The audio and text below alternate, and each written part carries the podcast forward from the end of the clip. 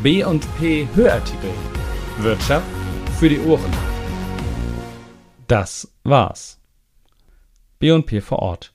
Nach sechs Jahren hatte IBA Hamburg mit dem Fischbeker Heidbrook ein ehrgeiziges Quartiersprojekt für 3000 Menschen im Bezirk Harburg abgeschlossen. Projektkoordinatorin Philippa Doro zieht Bilanz. Von Wolfgang Becker. Wir treffen uns Mitte September an einer der letzten Baustellen im Quartier. Im Fischbeker Heidbrook zwischen Bärentraubenweg und dem Heidschnuckenring baut die Saga 54 Wohneinheiten. Die Bodenplatte liegt bereits, die Grundrisse der Parterrewohnungen sind bereits zu erkennen. Hier und an zwei weiteren Baustellen wird noch gearbeitet, aber dann ist mit einer Ausnahme das gesamte Neubaugebiet fertiggestellt, sagt Philippa Doro, als IBA-Projektkoordinatorin zuständig für den Fischbeker Heidbrook und das nördlich angrenzende Neubaugebiet Fischbeker Rethen. Lediglich ein Grundstück mit Platz für 51 Reihenhäuser wird verspätet noch bebaut. Es musste noch einmal ausgeschrieben werden. Dennoch, jetzt ist Zeit, einmal Bilanz zu ziehen. Ältere Semester werden sich erinnern, das 54 Hektar große Gelände südlich der Bundesstraße 73 gehörte einst dem Bund. Hier lag die Röttiger Kaserne, in der Panzergrenadiere, ein Artilleriebataillon und das Flugabwehrregiment 3 zu Hause waren. Letztere führten 1979 den mittlerweile schon wieder ausgemusterten Flakpanzer Gepard ein, der unlängst von der Bundesregierung als schwere Waffe an die Ukraine geliefert wurde. Aber das ist alles Geschichte.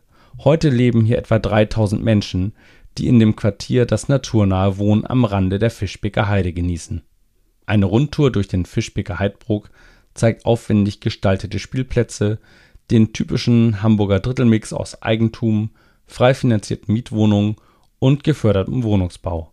Viele Freiflächen, mit der sanierten Uwe-Seele-Halle eine Sportstätte und viele Menschen, die sich hier bereits häuslich eingerichtet haben. Im Quartier gibt es einen Supermarkt, ein Ärztehaus, noch im Ausbau befindliche Seniorenwohnungen in den denkmalgeschützten ehemaligen Kasernengebäuden im Norden des Geländes (Fischbecker Höfe) sowie viele kleine Wohnstraßen, die durch ihre Anordnung automatisch zu übersichtlichen Nachbarschaften führen. Der Fischbecker Heidbruch bietet acht Hektar Freiraum, ist also keineswegs eng dichtgepflastert, sondern von einer gewissen architektonischen Leichtigkeit geprägt. Erstaunlich in Zeiten grassierender Nachverdichtung 1200 Wohneinheiten stehen im Plan, die letzten sind im Werden. Die Hamburger Projektentwicklungsgesellschaft IBA hat mittlerweile ein großes Quartiersfest gefeiert und damit den Schlusspunkt gesetzt. Das war's. Ab sofort ist wieder der Bezirk Harburg zuständig. Die Qualitätssicherung wird über die IBA allerdings noch bis 2023 geleistet unter diesem Begriff ist die Kontrolle der architektonischen und gestalterischen Vorgaben zu verstehen. Die IBA Hamburg hatte bei der Konzeptionierung einen detaillierten Plan entwickelt, um ein Wohngebiet neuen Typs zu realisieren. Ein Thema: die Oberflächenentwässerung. Philippa Doro: Wir haben hier ein Rieser-Pilotprojekt umgesetzt, doch es zeigt sich, dass wir noch stärker an der Kommunikation arbeiten müssen, denn nicht alle Grundeigentümer haben verstanden, um was es geht. Sie wundern sich darüber, dass sie im Garten eine Mulde haben, in der das Wasser versickern soll. Und nein, das ist keine Sandkiste. RISA steht für Regen, Infra, Strukturanpassung. Konkret geht es darum, Quartiere so zu konstruieren, dass die Bewohner bei Starkregenereignissen nicht landunter und volle Keller melden. Deshalb gibt es im Fischbeker Heidbruck Grundstücke, die das Oberflächenwasser ableiten und solche mit einer Versickerung. Ein klassisches Regenwassersiel für die Oberflächenentwässerung gibt es nicht. Das ganze Gebiet ist von Gräben durchzogen, die im Ernstfall das Wasser aufnehmen können und zu einem tief gelegenen Regenrückhaltebecken leiten. Die Straßen sind als Überschwemmungsflächen eingeplant. Philippa Doro Trotz umfangreicher Informationsmaßnahmen ist es nicht in jedem Fall gelungen, das Prinzip rüberzubringen. Selbst manche Garten und Landschaftsbauer waren irritiert, weil sie Sickermulden noch nie gebaut hatten. Also machten sie es so, wie sie es kannten: die Verrohrung unter der Erde. Aber die Diplomingenieurin im Fach Architektur mit Master im Fach Urban Management bleibt gelassen. Mitte 2020 habe ich hier ein Starkregenereignis live erlebt. Es war unglaublich, was da herunterkam und sich auch aus der Fischbeker Heide ins Wohngebiet ergoss. Tatsächlich hat die Rieserplanung funktioniert. Das Wasser stand randvoll in den Gräben, floss aber geordnet ab. Die Lehre?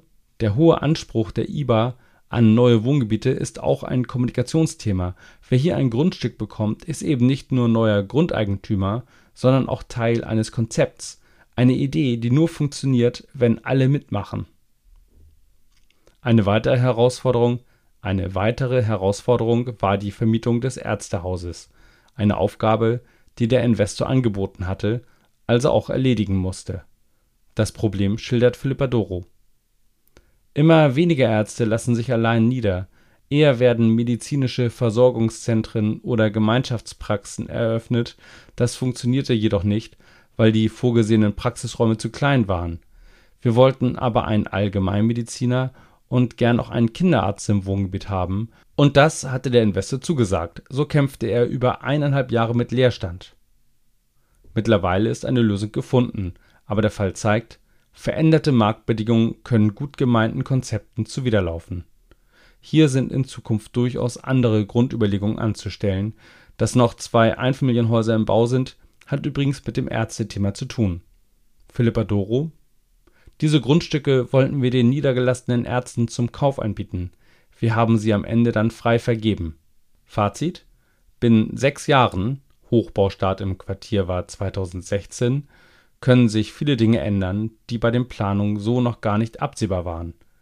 Philippa Doro wird die Akte Fischbeker Heidbruck nun schließen und nördlich der B 73 weiterarbeiten. Das Baugebiet Fischbeker Rethen steht noch ganz am Anfang